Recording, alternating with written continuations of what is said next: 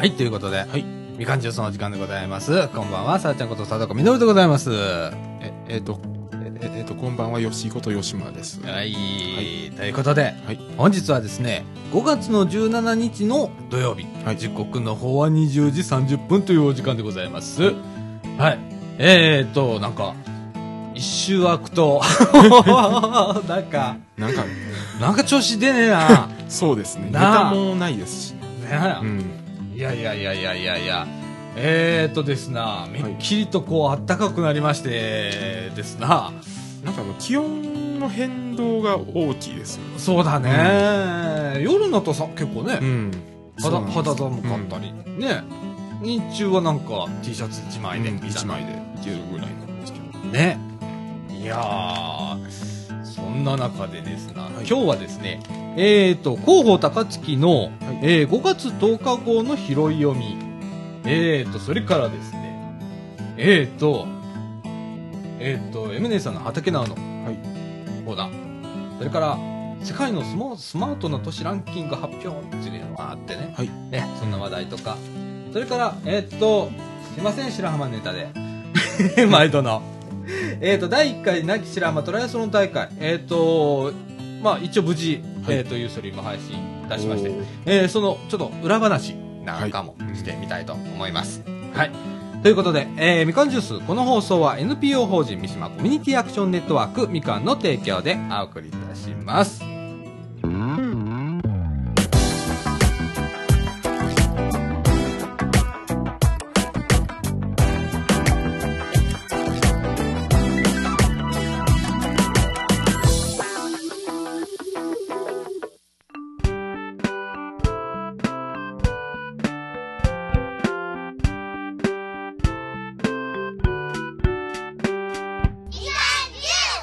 はい、ということで、えーっと、中枠1のお時間でございます。えーっとですね、広報高槻5月10日号からの拾い読みと、えーいうことでですね、一面、トップはですね、JR 高槻駅、ホーム新設に本着本格着工ということで、はい。平成28年春、えー、供用開始ということでね。結構早いですね。あっという間だね。本当だね。2年、2年。丸2年っていう感じですね。もう2年切ってますな。そうですね。ねえ。えーっとですね、何をするかというとですね、えーっと、JR 高槻駅では、ラッシュ時の混雑緩和のために、新快速専用のホームを、の整備が進められていますと。えーこれに伴い市は、新たに設置される、新西口改札の周辺道路を整備を、の、あごめんなさいね。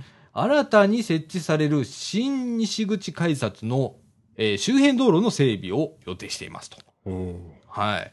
えー、っとですね、これ、えっとね、JR 高槻駅はですね、1日約12万5千人が乗降する駅なんだそうです。うん。えー、っと、JR 西日本管内の駅ではですね、9番目に利用の、利用者の多い駅でございまして、えー、通勤通学などのラッシュ時にはですね、プラットフォームや階段に乗降客が集中して混雑していますということでね、結構ね、危ないんだね、あれまあ、。結構狭いですからね、階段が。そうだね。うん。でね、そこの課題を解決するためにですね、JR 西日本と高槻市はですね、協議を重ねましてですね、えっ、と、去年4月にで、えっ、と、プラットフォームの拡充に関する協定を締結しましたとうん。いうことでございます。はい。で、これがですね、まあ、平成28年の春に供用開始を目指しですね、5月中旬から JR 西日本が新たにホームの整備に本格的に着工しますということでございます。今ですね、あの、JR の高槻駅ってどうなってるかというと、ホームが2本ありますね。はい。島式のホームというのが2本ありますね。で、その外側にですね、通過線というのがありますね。えっ、と、まず、貨物とか特急とかね、えーが通過する線がはい。あって、その、その、また外側に、えっ、と、対比線っていうのもあるんだよね。ありますね。ね。うん。で、そこの2本潰しちゃうんだよね、今回ね。そうですね。ね。うん。で、えっ、と、その外線っていうのがね、ありまして、まあ、ここら辺ではね、福々線って言って、うん。えっ、と、上下、え2本ずつ、2本ずつ。ね、内線は、えっ、と、普通列車と快速列車が、外線は新快速とか特急、うん。今もほとんどない急行ね、あれば急行、はい。それから貨物、うん。もろもろっていうのが外線を走るわけですね。ええで、そこでですね、今、日本しかホームがないということで、非常にあの高槻駅混雑するということで、外側にホームを作ろうやと。うん。新快速専用のホーム作ろうやとうん。いうことでね、えー外側に2本、ね、片側ホームを作るわけですね。そうですね。ああ。いやいやいやいや、これ、あの、ちょっとね、あのーずっとこう、ヨッシーとも喋ってたんだけどさ、えー、新快速からさ、普通列車に乗り換えたりだとかっていう需要ってあるよね。かなりあります。あるよね。これどうすんだいとうん。いう感じだよね。で、乗り換えるということはですね、一回駅舎に上がるということですわな。そうですね。というとですわな、駅舎が混雑するんだうね。ん。いやいやいや、どう、どうなんだろう？どうやって対策するんだろうね、ここら辺ね。まあまあ階段も一つしかないですもんね。そうだねう。んエスカレーターあるんだよね。うんエスカレーターと階段と階段と。エレベータそうですね。ーだよね。うん。これでどうやって対応していくんだろうかというのが今後、この2年弱の、えー見ものでございます。うん。はい。いやー、高槻はすごいな。ホーム作るか。JR さん。とうとう。なあ。じゃあちょっとよしと言っててんな。下手したらこれさ、うん。特急止めるかもしんないよな。うんそのうちとかって。外線だもんね。そうですね。で、対比線なくなるし、うん通過線なくなるわけだから、この新快速専用のホーム、うん。今度新設される上り下り一本ずつのかあの片側ホームうん。には、これ、貨物の通過したり特急通過したりするよね。そうですね。ね。うん。うん。新たな課題もある、あったりするから、もしかしたらホームドアつくかもね。うん。ね。なんかあの、この広報高槻にはですね、イメージ図のパース図が載ってるんですけれども、パース図には、今のところ、ホームドアは書いてない。ないです。はい。えっと、でもここ、ここ結構、新快速突っ走るぞ。うん。ね。100、まあうん110キロぐらい、110キロ制限ぐらいでうん。突っ走るよね。うん、多分ホームドア入れると思うんだけどな。さてどうなることやら。どうなことや。ヨッシーはどう思いますか？これ。いやー、もしかしたら、い茨城に新快速止めるかみたいな、にもなりかねへんですね、これ。い今のダイヤをそのままするなら。そこ来ますか、やはり。うーんそこ来ますなだって乗り換えられませんもん。そうだね。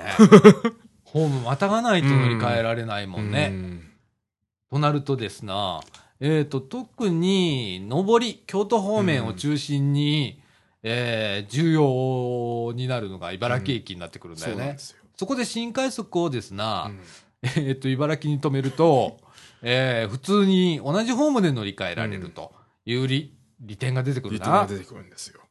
そうだな。うんで、茨城は熱烈なラブコールを JR にはうん送っておりますな、ずっとな。うんああ。もう何年ぐらい送ってるんですか？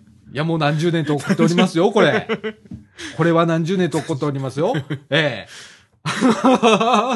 そっぽ向かれ続けておりますがね。あの、京阪の、京阪の枚方市駅も確か、もう、あの、40年ぐらい特急を止めるっていうので、そうですうな。ん、やっと止まりました。ああうんいや、あのー JR もこれ、総除寺駅がね、うんできるまでに何十年かかりのの。うん今、阪急もですな、えーっと、総除寺駅の高架っていうのをずっと陳情し続けてる。うんね。今だ、ちょっと高い位置にあるつもりなんだけど、やっぱその先に掃除踏切があるので、えーそこも、えー高架にしてしまおうという計画があるはある。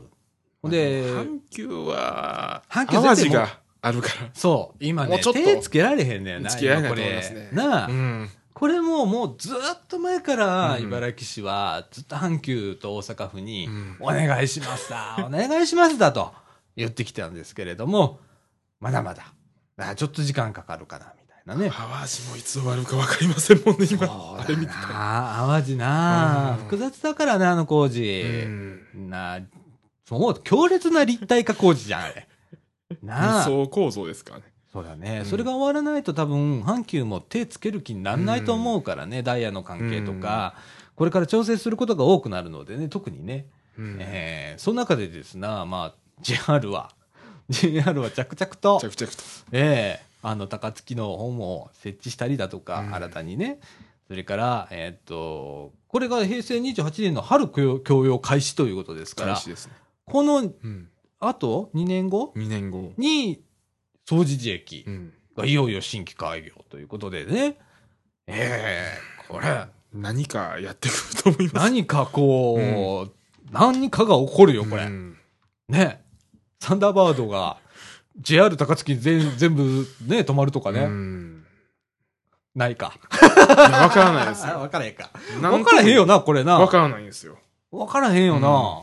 やりかねんよな、でも。やりかねないですね。昔さ、シュプール号って言って、はいスキー列車を止めたことがあるもんね。ありますね。高槻にね。臨時列車だけど、だからやりかねないんだよね。いやー、ま高槻。あ可能性があるとしたら、関空特急あるか。あ、あるかな。うん。それでもいっていかのももしれん。うん高槻は、あの、関空方面のバスがないんで。あ、あ、そうなんや。でないんですよ。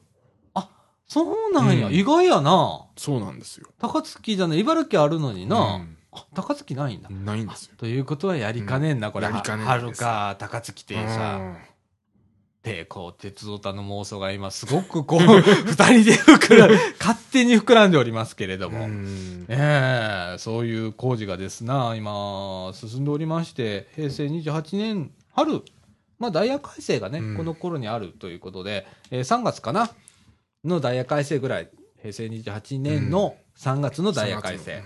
で、えーいじくってくるな、とうん。いうような感じでございますね。まあ、掃除駅の準備もあるんでしょうね。そうだね、うんそれもあるね。ああいや、何が起こるか。うん。ね。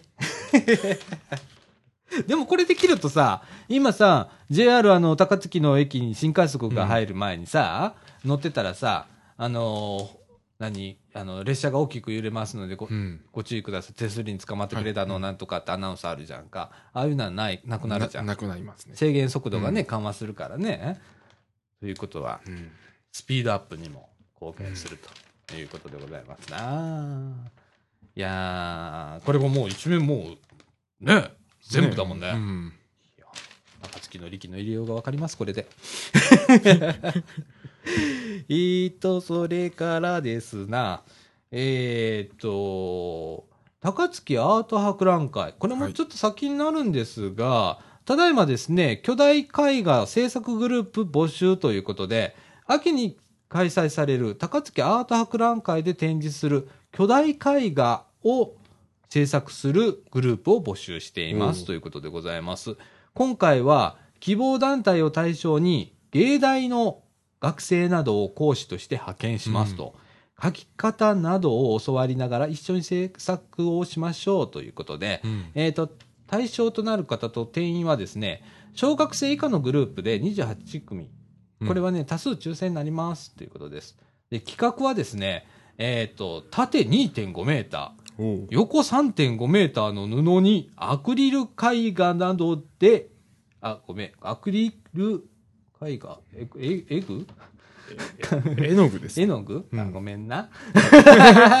えーって感じ読めないサイトでだった。アクリル絵の具などで描いた作品ということで、えーっと、布とかね、そういうのは支給しますということです。えーっと、応募方法はですね、5月12日月曜日から6月13日金曜日必着にて、えー、はがきかファックスでお送りくださいということです。はい。えっ、と、はがきかファックスにはですね、グループ名、年齢構成、人数、紹介文、代表者名、それから住所、電話、うんファックス番号、メールアドレスなどを書いて、えっ、と、実行委員会、えーこれはですね、産業振興課内にありますけれども、こちらへ送ってくださいということでございます。電話の方は、えっ、と、674-7411、ファックスは675-3133でございます。え、秋にこんなんあるんだね。そうですね。ね、商店街かいね、これね。セ商店ンター街。街ですね。うん、商店街です。ああ、センター街ね。になんかすごいでかい布の、ね、絵画を。なんかこれを祭りにしようとしてますね。そうだね。も。また。高槻アートうん博覧会っていうぐらいだもんねう。ん。うん、これ写真去年のかな？なんか載ってんだけどそうですね。去ね。年のですね。うん。あすごい、結構でかいんだね。結構でかいです。ね。うん。いいじゃん、いいじゃん、こういうのね。えー、えー、っと、その他ですな。えー、もう、もう、もう高槻アート博覧会14回目ですかね。あ、そうなんや。もう次10、あ、14回目ですね、次。14回目。うんあ、ほんなら結構やってんだね。もうかなりやってますよ。ねえ。うん。あ、そうなんだ。いや、皆さんね、秋になったらね、はい。商店街にそういう布がうん。ドーンと出されますのでね、はい。ぜひ見に行ってみてくださいっていうか、ね、小学校以下の方、小学生のね、方とか、えー、28組、ね、ぜひね、面白い絵とかね、面白いもんね、子供の絵ってね、なんか独特でね、また、これ、すごいんですよ。去年のやつなんですけど、特別協賛とかの会社もすごいんですよ。来てる来てますねね協賛ってね。いう、うん、去年のやつなんですよなん。かアプリやつについてるんだと、うなんかすごいな、これな。あうあ。ん。いやー高槻上手ですなそうですねちょっと絵描いてるやつとかね、うん載ってんだけどね。そうですね。うん。それからですね、うんえっと、フォトニュース。はい。えっと、フィギュアスケートの、あの、高橋選手と、うん小田選手ね、うん。あの、で男子のフィギュアスケートね。あの、高槻の浜田市長を表敬訪問したということでございます。えー、ソチ五輪の、えーフィギュアスケート男子シングルで6位に入賞した、うんえー関西、関西大学か、はい。高橋大輔さんと、えー昨年現役を退いた、えー同じく関西大学の、えー小田信成さんがですね、4月21日、浜田市長さんに表敬訪問しましたということでございます。えー高橋さんはですね、えーオリンピックは独特の緊張感があったと、大会を振り返りましたと。はい。小田さんは現在はプロスケーターとして活躍するほか、えー関西大学でコーチのアシスタントなどを行って,、行っているなどと語りましたということでございます。えー、さっきね、えっ、と、あ、そっか。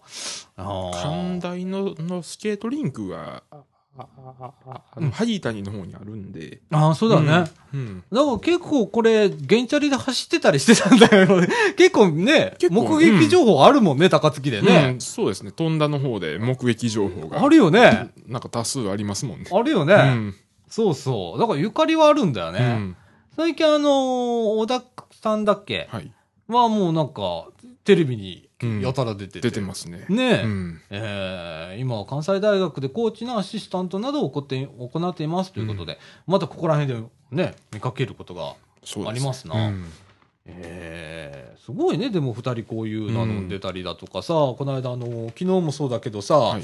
えーっと、あれ誰だっけ、えーっと、ワールドカップ女子うん。のサッカー、はい。今予選かなんかやってるよね。そうですね。やってますね。ね、ねうん高槻のあの、なんちゃらとかいうチームあるよね。なんかありました。女子うんの女子のね、あのサッカーチーム、はい。あのーから代表出てるもんね。そうですね。ねえ。いやー、高槻、すごいそこら辺、高槻サッカーはとかね、うん、そうですね結。構昔から有名だったし、ねえ、フィギュアスケートもね、うんこう出たりね。うん。派手だね。派手にやりますね。ねえ、それからね、はい。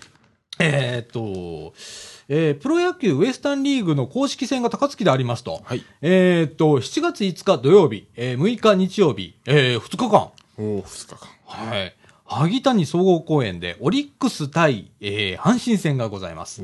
えー萩谷総合公園野球場で、えープロ野球ウエスタンリーグ公式戦、オリックスバファロー、オリックスバファローズ対阪神タイガースが開催されますということでございます。えっ、と、デーゲームだね、これね。そうですね。えーうん7月5日、えー6日の午後1時からということで、うんえっ、と、前売り券はですね、高校生以上が1000円、えー小学生、中学生が500円ということでございます。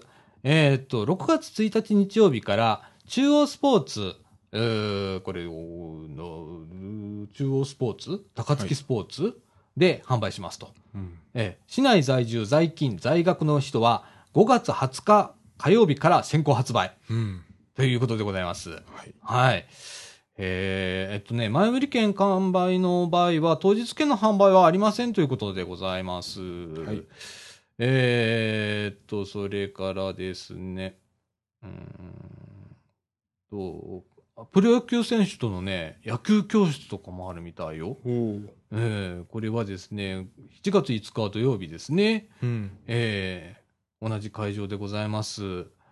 えーこういう、あとベースランニング、親子キャッチボールだとかね、スタメンキッズとかね、うんいろいろ、高槻はやるね。これ毎年来てるね。毎年来阪神てますね。戦ね、うん高槻は。去年広島かなんかだったと思うんだけどね。うん。うん。いやー、萩谷総合公園ってね、は結構いいんだよ、あっこ。あっこ結構いいんだよ、うん車でピッて行ってね。あのー、芝生がバーっとあるしさ。うん。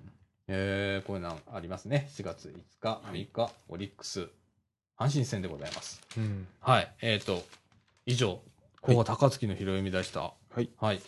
えー、っと、続いてですな。えー、っと、MD さんの畑直のコーナー行きましょうか。はい。はい。えー、っと、じゃあ、おたけびから行ってもいいかな？えー、っと、ということで、MD さんの畑直のコーナー、イエーイ,、はいイということで、はい。えー、っとですね、5月8日からだね。はい。えっ、と、皆さんですね、ツイッターの方で、m アンダーバー、畑アンダーバー now というね、はいえーアカウントを見ていただいて、ぜひフォローしてください。えっ、とですね、そこから拾い読みをしております。えっ、と、まず5月8日。空豆をアブラムシから守ってくれる正義の味方、テントウムシさん。はい。大勢出勤してくれてます。ということで。おーはい、チピックドン。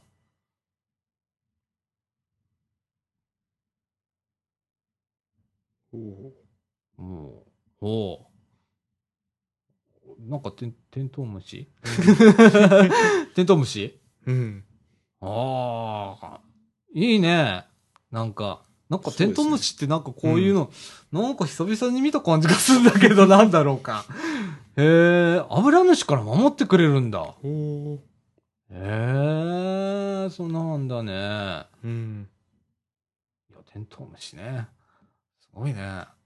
それから次、トウモロコシの芽が出ましたと。でも、2、3粒ずつ30箇所に巻いたんだけど、うん芽が出なかったものが結構あってと。巻いた後、ムクドリやスズメ、カラスが集まってきたからなぁと。うん。食べられちゃったか、食べられちゃったかなっていうことで。はい。はい、チピクドン。おうおーあ、こ、こんなんなんだ、最初は。うんねえ。えーちょっと、な、なん、うーんと明るい緑の目、うんみたいな。まだ数センチだね、これね。うんそうですねうん。。まあ、夏だもんね、トウモロコシといえば。これが今からどんどんすくすく伸びて。うん。ね。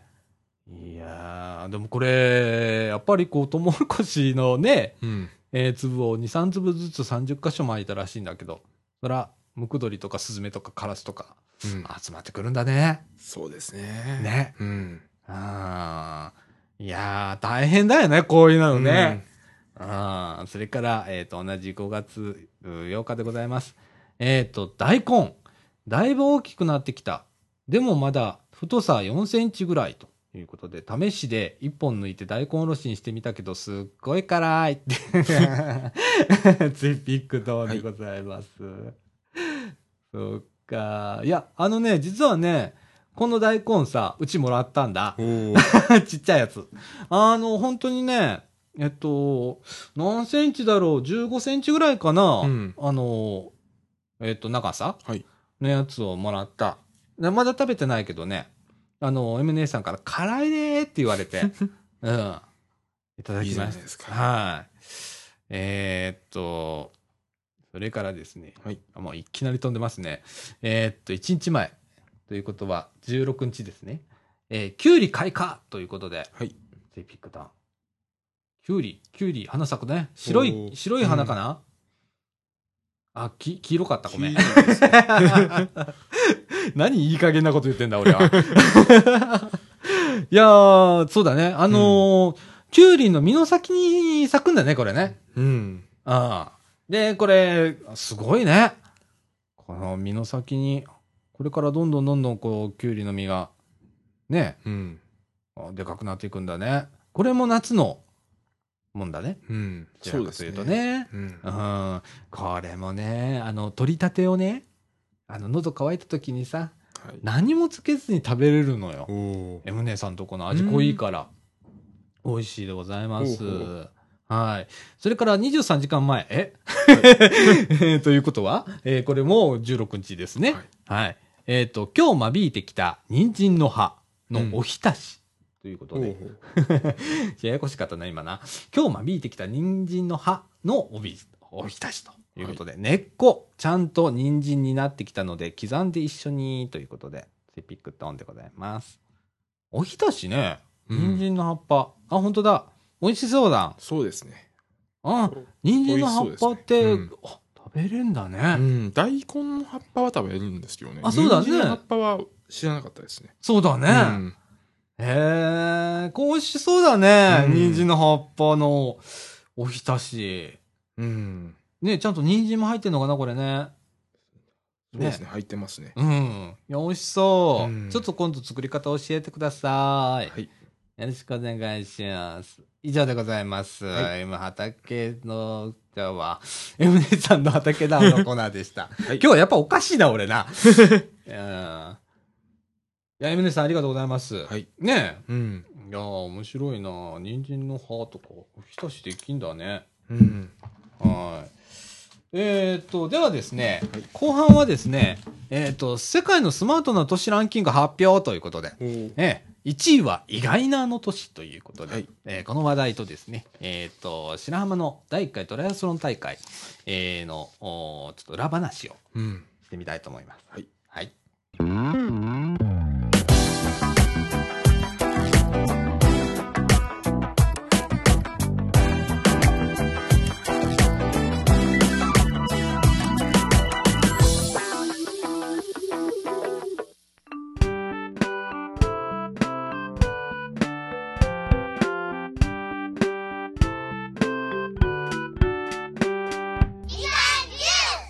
はい、ということで、はい。えーっと、中枠2のお時間でございます。はい。まずはですね、世界のスマートな都市ランキング発表ということで、おー第1位は意外な都市ということでね、うん。えーえーと、スペインのビジネススクール IESE というところがあるんですね。が毎年発表している世界の最もスマートなあ都市調査というのがあるんだね。スマートな都市って何なんですかね。ねえ。これがね、えーっと、2014年度の最新のランキング結果が発表されたと。はい。この調査はですね、世界全国、世界全国じゃないわな、全世界55カ国、うん。合計135都市を対象に、地方自治体、うん。公共機関、えー都市計画、うん。テクノロジー、都市環境、グローバル性、うん。経済性、うん。エンタメ度、えー交通機関、うん。人的資本の10項目を総合的に審査し、えー世界の都市のスマートさをランキング付けするものっていう、じゃあ、ことらしいんですよ。ね？えなんか難しいです。あそうですね。でね、えーっと、今回発表された最近、最新のランキング、トップ20のうち、10都市がヨーロッパ地域、おー6都市が北米地域、うん。3都市がアジア地域、うん。1都市がオセアニア地域からのランクインとなりました、ということでございます。えーそれではですね、はい20位からそこランキングをカウントダウン方式で発表いたしましょう。はい ななんか違う番組になってない今な。なんかちょっと違います。じゃあ第20位からいきます。はい。えー、バルニ、バルチモア。知らんわ。どこや？どうなんですか？バルチモアというところが、うんえーっと、第20位。はい19位がシカゴ。はい。ね。18位がストックホルム。うん。17位がシドニー。えー、16位がアムステルダム。うん。えー、10 15位が、アイントホ、ホーフ、ホーフェン。アイントホーフェン。ややこしいわ。14位がコペンハーゲン。はい。えー、13位がダラス。12位がロサンゼルス。11位がフィラデルフィア。えー、10位がオスロ。えー、おー9位がソウル。はい。8位がなんと大阪。おー。7位がバーゼル。えー、6位がジェノバ。うん。5位がパリ。4位がチューリヒ。えー、トップ3でございます。はい。第3位はニューヨーク。おーやっぱりね。うん。第2位がロンドン。うん。ああね。じゃあ第1位は？第1位は、じゃじゃじゃじゃじゃじゃじゃじゃじゃじゃじゃドーン、い東京。おーおー、うんそういう結果になるんだ。すうん。それも意外ですね。ねえ。うん。でね、一応ね、なんか点数みたいなのがついてんの。うんリザルトで。でね、東京が100としたら、えっ、と、2位のロンドンが84.3点。うん。えっ、と、3位の、えーニューヨークが81.2点ということで、割とこう、空いてんだよね。うん。で、じゃあ大阪はな、8位だよね。8位の大阪は68.7点ということで、うん微妙だね。微妙だね。うん。ああ。えーとですね、まずですね、彼らの調査によるとですね、東京はなぜ1位だったかというとですね、テクノロジー、経済、そして優秀な人材確保の優位性が評価され、堂々と1位と、えー選出されたと。うん。ということでございます。えーまた、県外の、えーバルセロナが、えー2位、え2年で62位から51位にランキングを大幅にアップしたりだとか、えっ、と、ランキングの最下位は、ドミニカ共和国のサントド・ドミンゴ。ややこしいね。っていうところらしいんだよね。うん、これはですね、公共交通っていうか、交通機関、テクノロジー、人人資源、そして経済の遅れが響いたようですあんまり想像できないですね。ドミニカ共和国って言われても。そうだね。うん交通機関もどんなのかちょっとよくわからない。そうだよな。わからんよな。それも、サントド・ドミンゴっていうところらしいんだけどね。うん。うん。ほんで、その他下位にはですね、南米の都市が多くランキングした模様ということでございました。はい。えーちなみに予想外にも期待のサンフラン、何も期待してないんだけど、サンフランシスコは、えートップ20のランキング圏外でしたということでございます。サンフランシスコってそうなんだ。ううーん。んって、うーんってなっちゃったけど、やっぱり1位東京という結果で。うんねえ、あの、先週、うんえーヨッシーは東京へ。行きましたね。はい。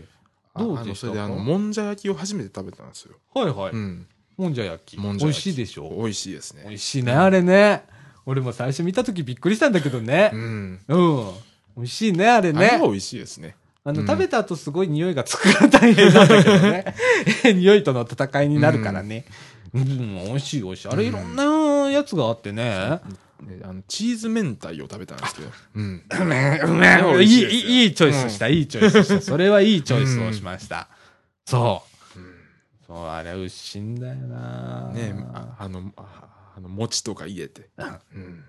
あれ、ほんと土手をこう作ってね、うん真ん中にこう液体をバーってやってこう崩しながらね、こう、いやー、うまいよね。うんなんかこう、関西人意外ともんじゃ焼きって言ったらなんか嫌な感じが、あんなの食べ物じゃねえとか言う人が多いんだけどね。うん。ねあの、見た目が良くないとかねよくないとかね、うんよく言うけど、うんあれ食べてみるとね、結構うんうまいんだよ。ねそうなんですよ。う。うんん。そう、東京。あと、どこ行きました？東あ京は。とは、新宿とか、おああの、三鷹とか。見たか。はい。見たかというと最近、なんちゃらカルチャーの、そうですね。高円寺とかあの辺なんとかカルチャーの。ね、うん。サブカルチャーみたいな。どうでした？その、見たか、まず。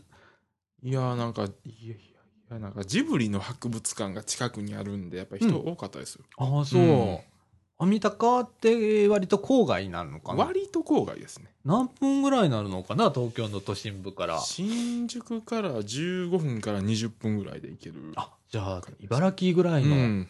ね、梅田から茨城っていう感じのそうです感じ。ね。うん。でもなんか、三鷹っていうとやっぱ、ちょっと垢抜けた感じ？垢抜けた感じですね。やっぱりまだ。やっぱりと東京違いますかね？違いますね。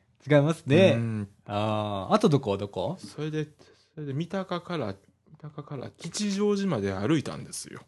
うん。うん。まあ、すぐなんですよね。どれぐらい？距離的に。いや三鷹から？歩いて20分ぐらいで着くぐらいなんで。そうなんだ。へえ。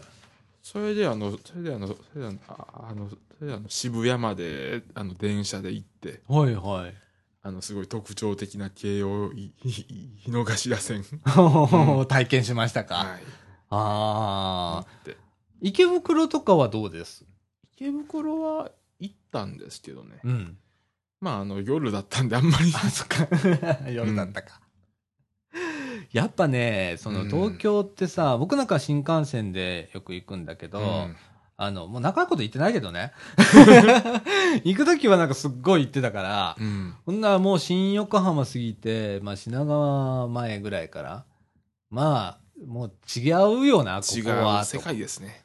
でも大阪ともちょっともう規模が違うし、ああ、偉いとこ来たなっていつも思うんだわ。もうね多摩川渡ったあたりからおかしいですもん。もうなんかね、あなんかすっげえとこ来たなーって、うんちょっと心が踊ったりだとかうん、するよね、やっぱりそうですね。ね。ああ。いや、あのーよくあのー山陽地方の人とか、うん九州の人がし、お新大阪へ来た時に、えっ、と、ちょっと遠くに見える大阪の街並みが、梅田の街並みがすごくこう、うんすげえって思うらしいんだけど、うんそれどころじゃねえもんな、東京とかな。ねうんやっぱ大阪人が見ても東京はやっぱりちょっと違うよね。うん違いますね。ねえ、人の多さというか、活気というかね、んやっぱとちょっと規模があまりにも違うなって感じがするよね。なんかやっぱり大阪に帰ってくると、なんか人が少なく見えますから。ちょっと寂しげな感じが、新大阪の駅にしてもうね。ん。ああ、ちょっとあの、新幹線の乗り換え口とか、そこら辺はまあいいんだけど、うんちょっとあの、在来のホーム降りちゃうと、もうちょっとローカルになっていって、そういう感じするもんな、やっぱりな、そう考えたらやっぱ東京ってすごいなと思うよね。すごいですね。ねえ。で、今回は LCC をはい、LCC で。お使いで、はい、5500円ぐらいで、ああの、関空から成田まで。成田へ、はい。関空から成田というね。ええいや、でも、あの、5500円。まあ、それでも、あの、うん往復で関空からとか成田の交通費を入れても新幹線片道代行くか行かないかぐらいだったんですけどね。東京から新大阪まで。そっか、それはでもでかいな、うんそういう。時間に余裕があったりだとかうんしてたら、それ全然いいもんな。ああ。で、ど、ど、乗客はどうだった ?LCC。多かった？結構多いですね。ほ、ほぼ埋まってた？まあ、ほぼ、埋ま、まあ、全部埋まってることはないですけど、まあ、うんまあ、6割、7割。あ、6割、7割。うんああ。で、あのー行き乗ったのが最終のの関空8時50分のの飛行機だったんですよ。はいはい。うん。うんうん。それで、成田に10時20分ぐらいに着くような。ほうほううんほうほう。ああ、成田に10時20分。うん。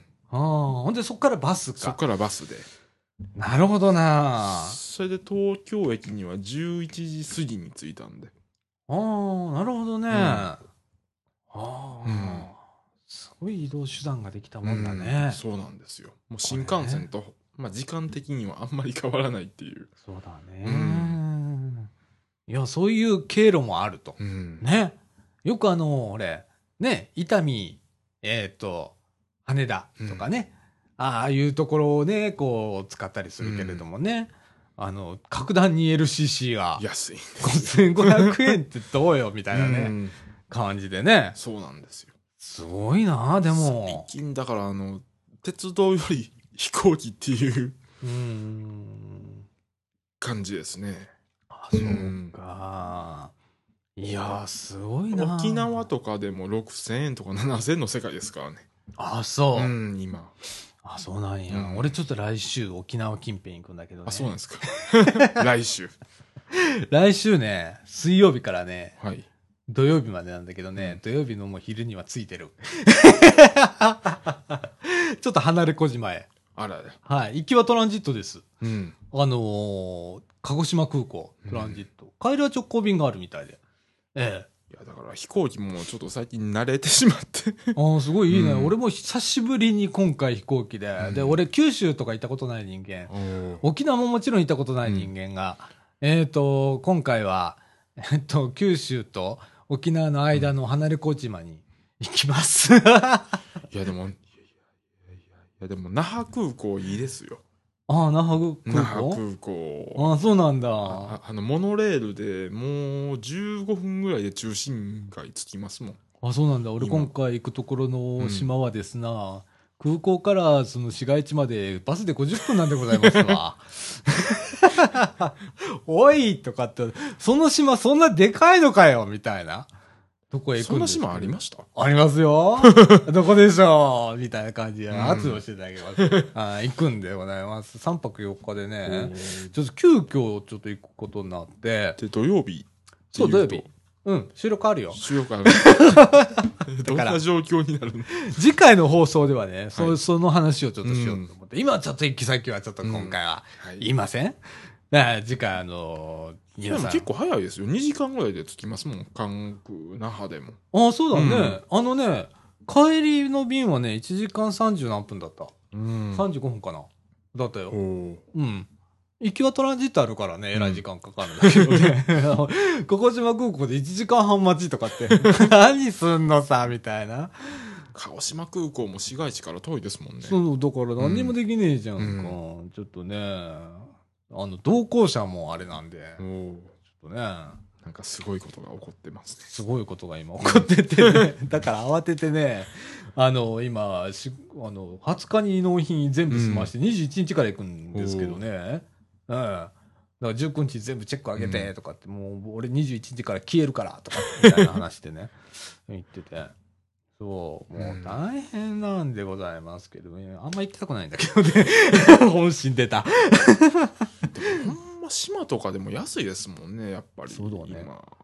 あの、意外と、えっ、と、安かった。うん。ツアーで行くんだけど。ツアーで。うん。あの、安かったでございほんまに最近 LCC しか使ってないぐらいですもん。ます。ああ、ここうちはちょっと LCC じゃないんだけど、あの、伊丹からうん。行くんだけど、うん。意外と安かったは安かっただけどね。はい。でもはい、その島何もないんです。どうなることやら。来週何をこう、愚痴になるのか、それともすごく楽しくって、とかっていうでもあっち話なのか。系の島だと蕎麦とかもなんかあありそうですもんね。そういいとこつくね、うんいいとこつくね。うん、俺一個だけ楽しみにしてんのが、それなんだよ。うんそうなんだよ。うん。あの、それ、それしか見つからなかったんで。ちょっと悲しい。だから言えないんだけどね、今ね、どこ行くか。でも結構蕎麦でも個性で、あの、ああの結構個性がなんかあるみたいですよ。そうそうそう。あの辺でも。そうなのよ。うんそうなのよ。うんで、俺それしか今、それ楽しみが。何探してもあとないんだよね。観光協会のホームページとかさ、うん役所のホームページとか見てんだけどさ、蕎麦だけ。ないんだよね。こう、これ、これと言って何もないんでね。そういうところでちょっとね、うんあの、行ってまいりますけれどもね。はいえーと、それからですね、はいまあ、東京がまあ、だからスマートな都市ランキングは1位、東京と。東京。えーと、8位に大阪が入ったということでございます。はい。大阪か。はい意外だね、でもね。うん大阪入るんだね。うん。言っても大阪なのかな、やっぱり。まあでもあの海外ののの人からするとあの空中庭園がなんかああの観光地の1位らしいですよ。ああ、そうなんだ。ああ大阪の。あそこ、うんあ、そうなんだ。意外、俺行ったことない。大阪人、意外と俺通天閣登ったことねえしな。下からしか見たことねえしな。意外と大阪人行かないんだよね。なかなかね、うん、なかなか行ね。かないですよね。うん。でですな。はい。えーっと、もうね、あの、先週だったんだけど、えーっと、5月の11日日曜日に開催された第1回南紀白浜トライアスロン大会、えーございまして、えー先週の放送でもね、ちょっと告知させていただきましたけれども、えーっと、なんとかあの、ユーストリームの、えー生中継の方、えーいろいろ、まあ、あの、課題は残ったんですけれども、はい。えーなんとか事故はなかった。事故は。事故。放送事故はなかったと思う。と思う。で、まだバーンされてないんで、まだバーンされてないんで大丈夫だと思いますけれども、えーっと、まあ、あの、2日前かな、うん。から、まあ入って、まあ準備、打ち合わせとか、準備とか、えーその前にはですね、Facebook のグループを作ってですな、えっと、もう配信チームはそこで連絡の取り合いと いうようなことで、もうバタバタバタバタしてて、うん。で、こっちはね、どちらかというと、まあ、あの、パケットとの戦いだったんだよね。うん。あの、やっぱ1日1ギガしか使えないわけじゃないですか。そうです。月7ギガなんだよね。うん。で、その中で4時間今回ぶっ通しの生中継っていうのを、うんえーチャンネル1の方ではさせていただいたんですけれども、はいえーなんとか持ちました。ここれ、がね、奇跡的でね、うん。えーっと、配信時間が4時間5分ぐらいでした。うん。で、えーそのまま家持って帰って、e モバつなが、つないだら、そっから3分で128キロの世界入りました。すごい。めっちゃ危ないやん、うんそんなん。いや、だからね3、分で。ほんとね、うん少し計算も、計算もちょっとおかしかったんだけど、うんいや、意外とね、パケが進んだんだよ。そのお、送出するね、うんテストしてた時より。うん。で、うわ、これやばいよなとかって思いながらやってて、で、3時間ぐらい越したあたりでもう俺もう顔引きつってたのよ。ん で、もう代わりに、もう最悪、あの、iPhone4、じゃあ5で、うん。えーテザリングうんの用意までしてたのね。だからもうあっちも開いといて、うんで、もう自動接続するようにしてあって。でも、まあ、どっかで、まあ、パパケが切れると、うん回線ダウンするから、一回。ねえ。えらいことになるんで。でも、なんと、なんとか、なんとか。なんとかね。で、その裏、裏話っていうのがあって、はい。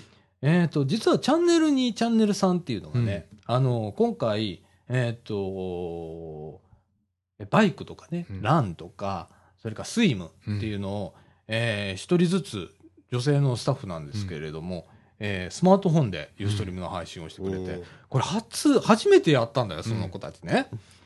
これが本当にね、上手だったの。うんで、画質はね、もうこれ仕方ないよね。うんあのーモバイルだから。うんえーそんなにきあの綺麗な画質ではないんだけれども、えーっとなんかちゃんとこう中で喋ってくれたりだとか実況してくれたりだとかしてくれてて、えーっと非常にあのー、23チャンネルうん。特に今特に今ね 視聴者数が上がってんのよ。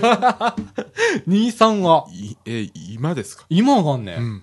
でやっぱりさほれ出た人、うん。出場した人が帰って見るんだろうね、うんきっとねで今どんどんうなぎ登りで上がってるっていう状況で、うん。あの臨場感がありまして非常に面白かったです、で一番大変だったのがやっぱ2チャンネル3チャンネルだったかなと、僕なんかはまあねあの FM ビーチステーションの白良浜のサテライトスタジオというところに張り付いて、えーそのお実況もう向こうも4時間特番やったんでね、えーその模様4を。ラジオの4時間特番すごいでしょ、うん。ね、それの、それをまた撮ってるユーストリームだからさ。で、あとはまあ、スタジオの中から、えっ、と、白良浜を撮ったりだとか、ラン、一応目の前をね、ランで通過したりだとか、スタートも目の前のから、えースタート、うんスイムがスタートするんで、えーそれを撮ったりだとかしたんだけど、いやー、大変だった。うんあの、本当はね、10人ぐらいスタッフ、うん。ういる予定だったんだけど、まあ、やっぱりボランティアがうん乗らなかったということでね、えー、3人、うん。えーとまあ、うちは兄弟いたから、ん。計4人、うん。実質4人でやったんだけどね、いや、あの、来年は本当に白浜の人で完結してもらおうと思って。で、来年は出るんですか？出えへんわ。いや、ちなみにね、はい。あの、トライアスロン大会ってどういうものかというと、はい今回オリンピックディスタンスという、えー方法はい。だったんですね。まあ、オリンピックと同じやり方でやるんですけれども、えっ、と、全コースで、えっ、と、51.5km うん。でございます。長いですね。はい。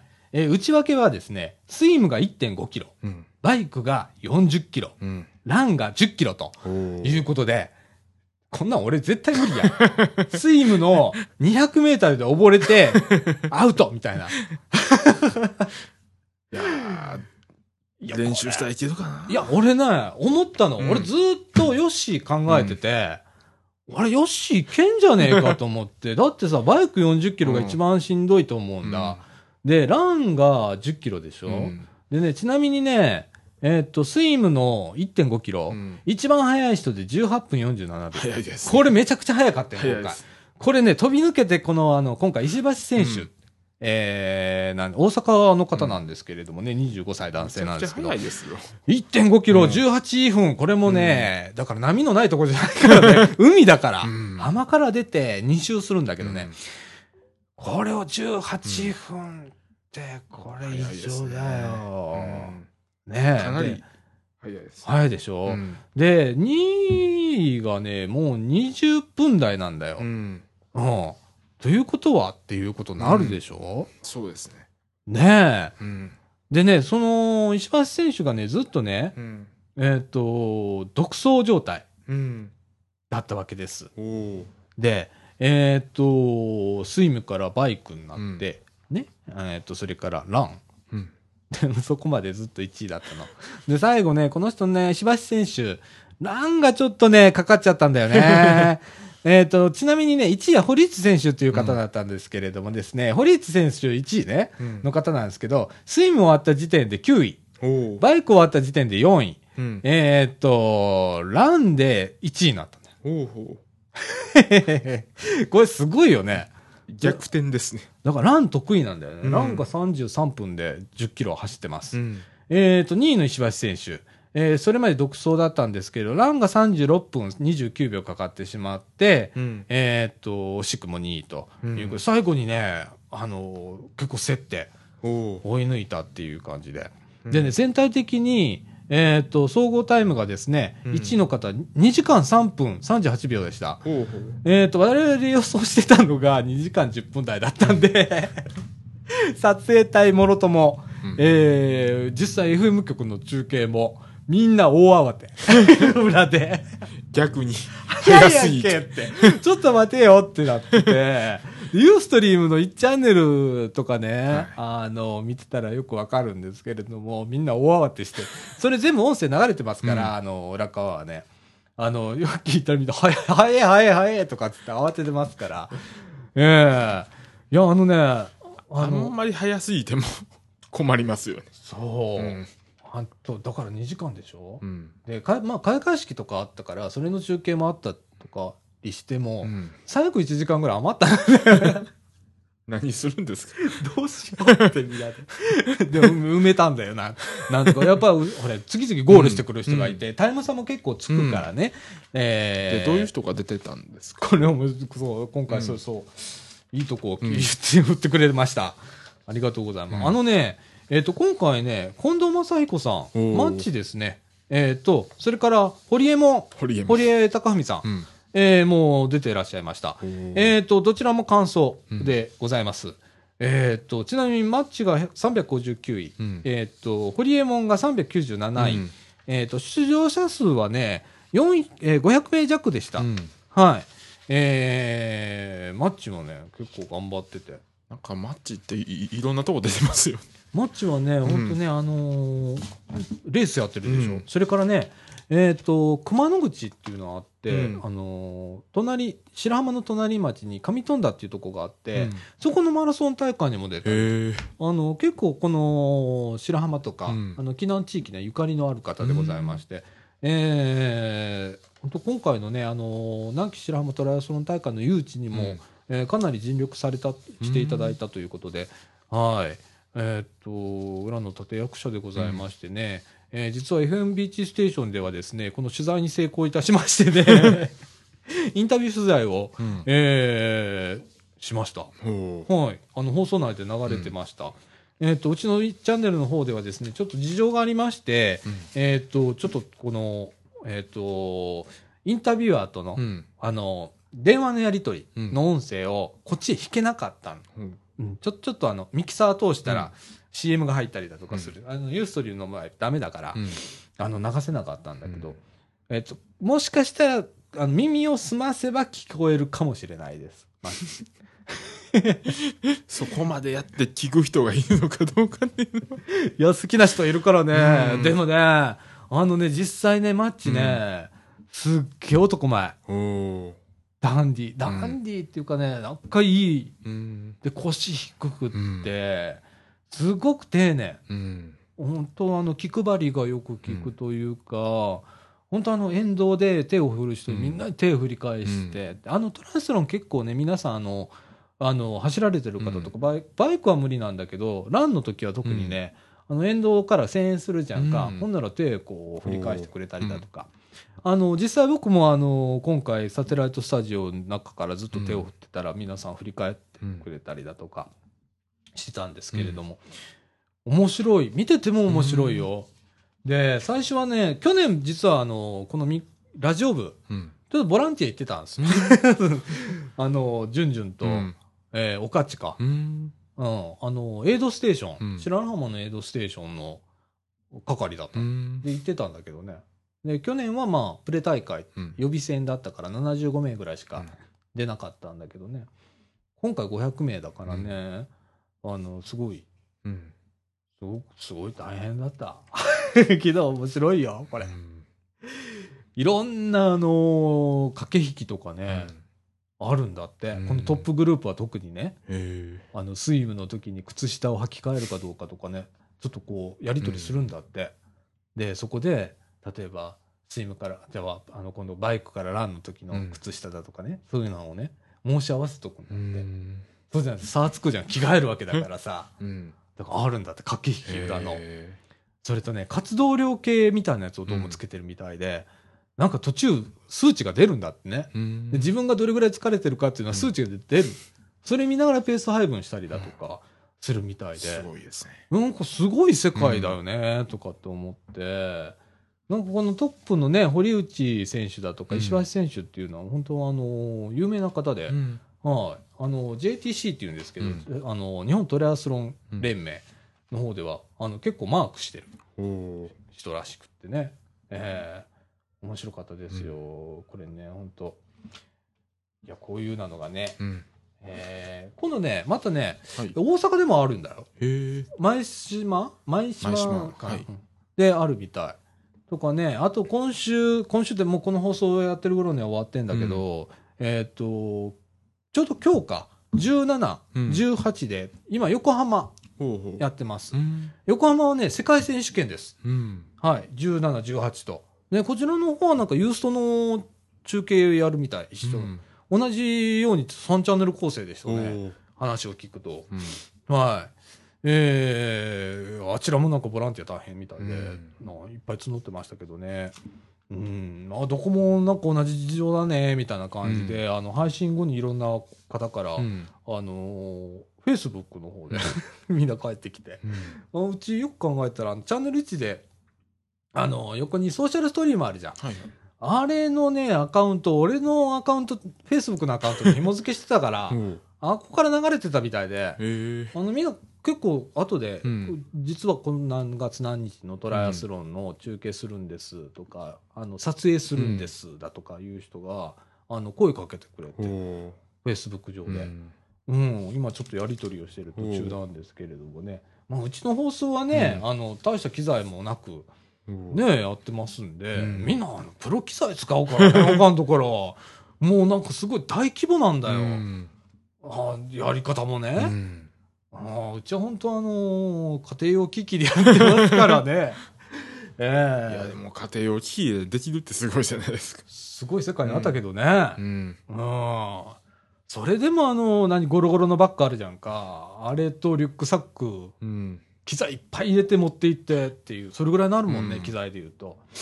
うんんでもね、あの、大変だったけど面白かった。で、あのー一緒に中継してくれた子もね、来年一緒に、同じメンバーだったら、また私たちもやるとかって言ってくれたりだとか、おお。ねえ、言ってくれたんだけど、どうかな？ねえ、はい。いや、あのーそういう、あの、感じのトライアスロン大会でございまして、え天気もちょうどよくって、うん。前日はすっごい風が強くってね、あの、荒れ模様だっうん。天気は良かったんだけど、もうバーっとすっごい、あの、波も高かった。うん。当日がね、全然。無風って感じ。で、すっごいいい天気で。うん。で、湿度もちょうどよくって。で、翌日雨。うんっていうね。翌日雨降ったの。そうですよね。うん。だからちょうどなんか神様、神様って感じでしたね、白浜ね。あのーユーストリームの方はですね、はいアーカイブが残っておりますので、えっ、と、ユーストリームのおホームページからですね、うん検索のところから、えっ、と、南紀白浜トライアスロン大会と、はい。えー検索してもらえれば、あの、1チャンネルから3チャンネルまで出てきますんで、えっ、と、い見てください。特に 2, 2チャンネル、3チャンネルあたり面白いと思います。1チャンネルはなんかもう放送局流しっぱなしなんで、うんはい。あのー僕1チャンネルは結構映ってるんですけど、最後なんか大はしゃぎしてたりするんですけれども、うん。あの、2チャンネル、3チャンネル、意外と面白いんでう、ん。はい。ぜひ見てくださいませ。ということでね、はい。はい。もう大変だったの。これでゴールデンウィークは。僕のゴールデンウィークはそこだったからね。今回ね。うん、これでやっと終わって。はい。で、帽子前、帽子。来週、飛びます。はい。で、そばを食べると。そばを食べてきます。はい。で、土曜日、うん。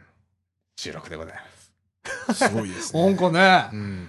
なんかね、多分ね、どっぷり疲れてると思うんだよな、そのあたりな。うん。いやーあの、強烈な5月、うん。スケジュールでございますけれども、頑張でもろう。向こうって梅雨にもうそろそろ入るんじゃないですか？入ってんねん、もう入ってるんですか？天気予報ずっと雨やだから安いねん。安いね。うん閑散期で天候も悪いから安いっていうところをね。あええ行ってまいります。はいまあ、どこへ行ったかというのは来週のお楽しみということで、皆さん楽しみにしてくださいませ。えーそれでは後半、ーはい。えーエンディングか。ですね。はい。はい。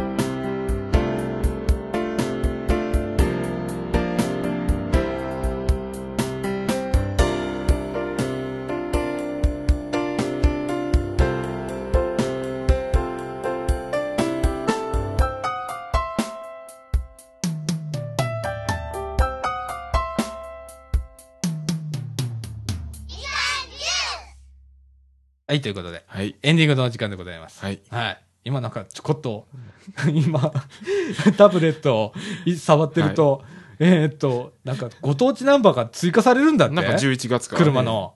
あの、世田谷とか、春日井とか、あ奄美とかあ、なんか、あの、川口、越谷、杉並、はえっと、えっと、トヨタ、えっと、倉敷、下関などですね。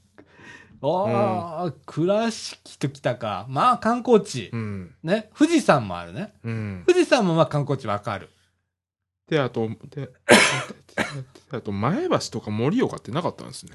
ああ、そう、うんなかったんだ。それもできるの、うんなんかできるみたいですね。そうなんや。うん。もうなんか、下関とかもいいじゃん。ちっちゃい子で言うけど、山口っていいじゃん、みたいな。川口なんて、川口っていいじゃん、もうそんなのいなな。今まで何ナンバーだったか知らないけどさ、みたいなさ。あの、高槻ナンバーとかできるぜ、そのうち。もうそのうちできますよ、これ。もう何がご当地ナンバーなの？みたいな。それこそどっから来たかわかんなくなるんだから。ね越谷なんて来られても分かりませんえ。もんね。関西そ人。んな。なあ。うん。あれってさ、俺都道府県ぐらいに留めといた方がよかったと思うんだよ。そうですね。どっから来たかわかんねえんだから。うん。なあ。警察の人も困るでう。ん。なあ。困りますね。大体こうナンバー見てさ、地名見てさ、うんああ、どこら辺から来てるんだな、何々県なんだな、とかっていうのがわかるわけじゃんか。もう川口とかってもうわかんねえもん。うんこ越谷？あはい、はい、越谷。あ。なあ。うん。いやー、すげえな。そうですね。え？ー、他は？えっと、世田谷がある。世田谷、杉並、春日井、あれ、春日井ってなかったんだ。春日部があったんか。うん、春日部はありました。う んわけわからん、もう。あの、井と部の違いじゃん。終わり小牧とかはありますけあど、、終わり小牧あるな。うん春日井はなかったみたいです春。日井はないのか。でもどこがどう違うのかよくわからない。春日部がある、できるんだ。クレヨンしんちゃん？そうですね。か。いやー、ご当地ナンバー。ご当地ナンバー。はで、ああとは、あとは郡山とか、ー。郡山郡山ね。福島の、おー、うんはいはいはいはい。あとは平泉、平泉ってどこ？岩手県。どうしたの？どうしたの平泉？平泉。どうしたの陸運局？みたいな。もう高槻ナンバー、茨城ナンバーあってもおかしくはないですおね。かしくなくなってくるよな、こうなってくると。いやー、ちょっとね、ん。都道府県によってちょっとおかしくなってきたかな？ねえ、うーん。だってさ、まあ、岡山が、だからこれで2つになるのか。岡山ナンバーと倉敷ナンバーになるよね。うんその横の広島県は、広島と福、福山ナンバーがあるよね。えーっと、兵庫県は神戸ナンバーだけ？だけだよね。うん、だけですね。兵庫欲しいよね、なうんか。ん上の方に。上の方に豊岡。豊岡。豊岡。うんね？とか、欲しいよな。京都ナンバーも一個だよね。京都ですね。うんう。ん。福知山あたり。うん福知山ナンバーとかね。うん。うん。滋賀県も滋賀だよね。滋賀ですね。ね？うん。前原い、前原？前原は、え、滋賀だったよね。滋賀ですね。ああ、いやーね。うん。ああ、なんかこう、ばらつき出たね。奈良も一個だね。奈良も一個です。和歌山も一個だね。うんああ。そうだね。あと鳥取、島根も一個だね。ここら辺が一個ずつ増えていきそうだね、これからちょっね。とずつね。うん。まあ大阪はね、もう大阪ナンバーと何和ナンバーがあるから。あ、ああと、堺ナンバーも。境ナンバーでは、そうや、あったわ、境ナンバー。できたんだね。泉ナンバーも昔からありますね。そうだね。うん。あ、そうか、泉、境、何は大阪か。うん。4つあるのか、今4。つですね。そうか、うん大阪ってそんなんなんだ。うん。そっか、意識してなかった。